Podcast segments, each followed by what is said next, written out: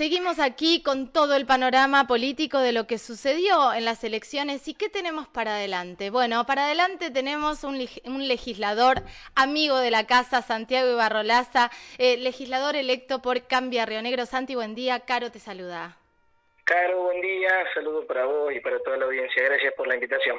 Eh, gracias a vos. Necesitamos hacer un, un análisis de lo que fue esta elección de Cambia Río Negro a nivel provincial, de lo que sucedió en Viedma y también un poco esta mirada, vos que, que sos radical y que viviste como todos los procesos del radicalismo, digo del 2011 hasta ahora porque fue en cuanto, porque con caballo ganador todo el mundo está arriba, ¿no? Pero desde el 2011 acá todo lo que fue pasando eh, y todas estas eh, idas que tuvo el partido hacia, hacia los, el calorcito del poder, ¿no? Por decirlo de alguna manera.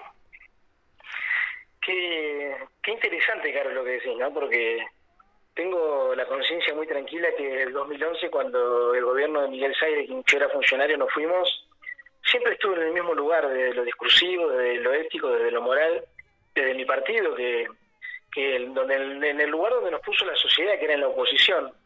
Y mi pelea con, con algunos pseudo dirigentes del radicalismo siempre fue la misma, es decir, trasvestirnos ideológicamente para ir al calor del poder y no ocuparnos de la gente. Bueno, ahora por ahí uno porque tiene la elección a flor de piel de lo del domingo y demás cuestiones, pero nosotros, yo ya sentía claro que habíamos ganado antes.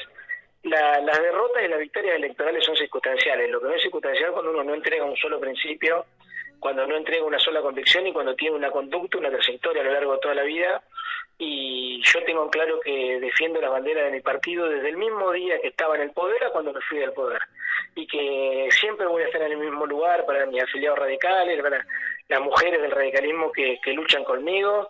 Siempre, siempre en el mismo lugar como nos reclama la mayoría de la sociedad que tengamos conducta y, y eso que vos estás planteando del calorcito del poder es algo que, que siempre lo he venido diciendo que no se puede entregar un partido por una migaja de contratos, por una migaja de puntos, que la política tiene que ser mucho más importante. Por eso, por eso, Caro, cuando vamos a una elección y vota el 60% y el 40% se queda en la casa, todos los que hacemos política tenemos que alertarnos porque la gente está harta, está cansada de los dirigentes que hacen acuerdos por abajo de la mesa y que no mejoran absolutamente nada en el día a día de la vida de los rionegrinos y, de los argentinos en general. Así que en, con esa filosofía encaramos esta campaña y por eso estamos muy contentos y estamos muy felices.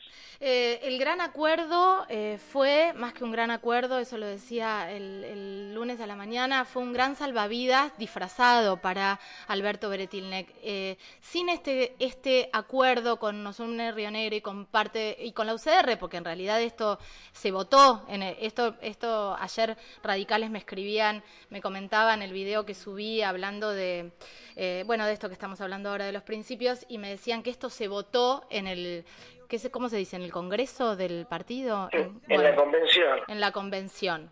Eh, digo, sin todo esto, Beretilnec perdía la gobernación.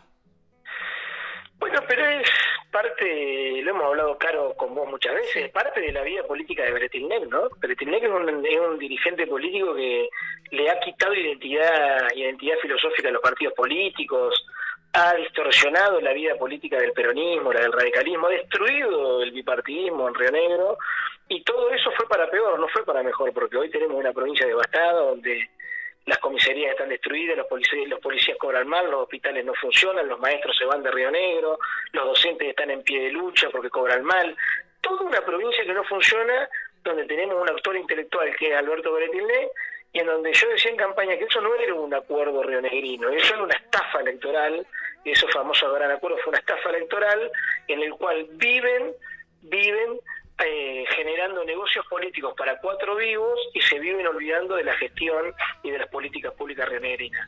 A partir de eso fue de que, que bueno, juntos somos rioneros, Caro, a partir de ahora es la primer minoría dejó de ser una mayoría renegrina, hoy el 60% de los renegrinos le están diciendo que no a Alberto Bretilnec, le está diciendo que no al acuerdo electoral, y el 60% de los renegrinos están diciendo que quiere otra cosa. Bueno, también está nuestra responsabilidad y nuestra obligación generar un proyecto político de acá a cuatro años que sea sustantivo, donde los renegrinos van a ir por el cambio y yo no tengo dudas que va a ser así.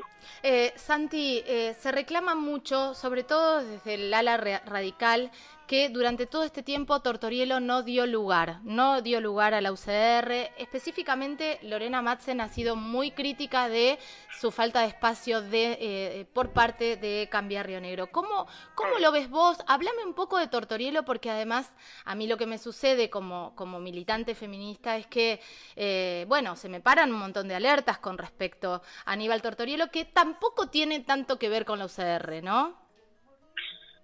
No sé, Caro, si no tiene que ver. Aníbal Tortorielo, en primer lugar, te respondo a lo primero que me decía. Aníbal Tortorielo no le va a dar lugar a los radicalismos, a los radicales que hacen de la política un negocio. Los radicales que están con la Cámpora y que están con Alberto Bretinelli no tienen espacio Juntos por el Cambio. Claramente no lo tienen y, y, eso tiene que ver con lo que hablamos al principio, claro, tiene que ver con, con, que la política no se hace de cualquier manera o no se hace por arriba, por abajo, por el medio, vos te levantás en la mañana, te juntás con este y te juntás con el otro. Hay que tener una, hay que tener una formación política, una convicción, establecer filosóficamente un proyecto político. Eh, Lorena Maxen, lamentablemente, este cruzó el charco y un día los que creíamos que iba por la transformación del radicalismo por la reforma y por la reforma de la Unión Cívica Radical terminó en la foto con Alberto y con Doñate. Eh, lo que plantea Tortorielo es muy claro. Quienes trabajan para Alberto Bretinelli no son parte de Juntos por el Cambio. Y, este, y me parece muy bien que Aníbal lo haya planteado en ese contexto, claro, porque, porque entonces da todo lo mismo. Entonces es lo mismo levantarte un día a la mañana y sentarte con Alberto Bretilné, con Alberto Fernández, sentarte con Tortorello y esta gran ensalada al cual la sociedad condena y nos vive diciendo a los dirigentes políticos le da todo lo mismo, es todo lo mismo. Y no somos todo lo mismo, claro. No somos todo lo mismo. Hay mucha gente que se involucra en política, pero que lo hace para prestar un servicio, no para vivir de la política. Entonces, Tortorielo, que es una persona que viene del privado, y que todo lo que tiene se lo ganó él, y que Aníbal no le saca nada a la política, justamente lo que hace es defenestrar y cuestionar a quienes han hecho eh, un culto de vida de la política. Bueno, el radicalismo que se fue al calor del poder en el 2011 de la mano de Daniel Sartor. Y los que se fueron al lado de tiene el 2011 hasta acá son los que tienen que dar explicaciones, no Aníbal Tortorero ni nosotros que hemos puesto la, no hemos puesto al servicio de la política. Los que tienen que explicar hicieron con la política son los que viven al calor del poder y los que viven de la política hace mucho tiempo. Ahora, Santi, eh, en esto que estás diciendo me parece interesante porque lo nombrás a Daniel Sartor en el 2011. Sigue siendo, digo, es el operador político de Bretilnec, o sería el operador político de Bretilnec.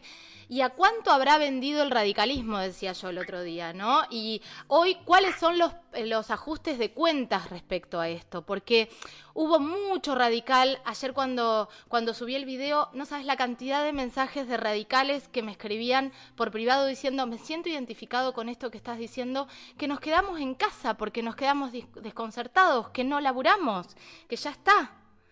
Bueno, pero, pero a ver, el radicalismo hace mucho tiempo que en Río Negro es un partido muy chiquitito, claro. Y eso está, pensado para eso, para que lo mismo le va a suceder al peronismo. Vos lo estás viendo que sucede en el peronismo, que fue fraccionado en cuatro en cuatro sectores distintos, porque dirigentes del peronismo defeccionaron y también se fueron corriendo con Alberto Bretilné para sostener un cargo, para sostener un contrato, para sostener punto en la legislatura toda esa inmoralidad y toda esa inconducta de algunos dirigentes políticos que son funcionarios de Alberto Bretilnec, lo que tienen como objetivo y como estrategia es destruir los partidos políticos. Bueno, yo no soy el que tengo que dar explicación de eso. Los que tienen que dar explicaciones de eso son los que van corriendo y se juntan con Alberto Bretilnec. Yo lo que tengo que hacer, claro, es oposición, y es lo que vamos a hacer nosotros durante cuatro años. Los proyectos de Alberto Bretilnec y del gobierno Juntos Somos Río Negro que sean beneficiosos para la comunidad de Río Negro, los vamos a aprobar todos los proyectos que sigan agravando la situación económica, política y social de Juntos Somos Renero, los vamos a cuestionar y lo vamos a hacer intensamente porque creemos que este proyecto de Juntos Somos Renero está agotado, terminado y que ya no tiene más nada para ofrecerle a los reneros. Esto que estás diciendo, digo, hay mucho color en la legislatura. Ayer decía que está buenísimo poder tener eh, diversidad y que no sea una escribanía eh, la legislatura.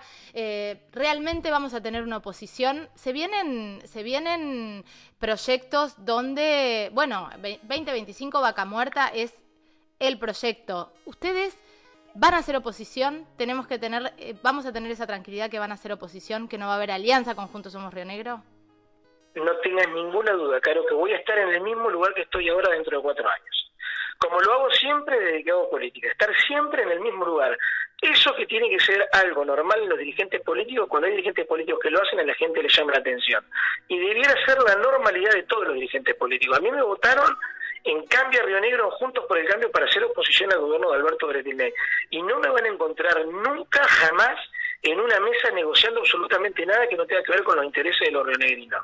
Lo digo ahora y te tomo compromiso que en cuatro años, cuando estemos terminando el mandato, me preguntes lo mismo y te voy a contestar exactamente lo mismo, porque creo, Caro, que en definitiva lo que tenemos que hacer un poco los dirigentes políticos de todos los partidos políticos, ser un poco más decentes y más honestos. Lo que, lo que nos está faltando a los dirigentes políticos en general es ser más decentes. Por eso cuando vamos a la elección vota el 60% y esto, como decir, el 40% asqueado de la política se queda en la casa. Valle Inferior eh, fue eh, la zona donde Juntos Somos Río Negro sacó más votos. ¿Tiene que ver con la capital de provincia, con el laburo administrativo? Eh, explícame un poco esto porque también en Viedma quedó como tercera fuerza Cambia Río Negro.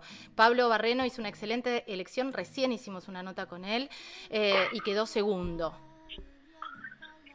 Que ver con tiene que ver eh, con que nosotros tenemos también que hacer una autocrítica de las cosas que evidentemente no hemos hecho bien, del mensaje que hemos trasladado y cómo lo hemos hecho, porque porque también los espacios políticos requieren autocrítica firme y pensar que uno hace bien y uno hace mal. Bueno, evidentemente en el Valle Inferior el peso del Estado, del gobierno provincial sigue teniendo. Acá hay una cultura, Caro, que el empleado público o aquel que está eh, cerca del poder cree que le debe algo al gobernador o a la gobernadora, ¿no?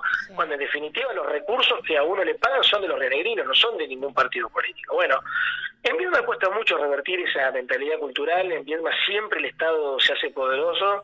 Mm, recuerdo que en la época del radicalismo nosotros perdíamos la provincia y habíamos ganado Viedma cuando Carlos Soria se adjudicó el gobierno provincial y César Barbarito ganaba Viedma.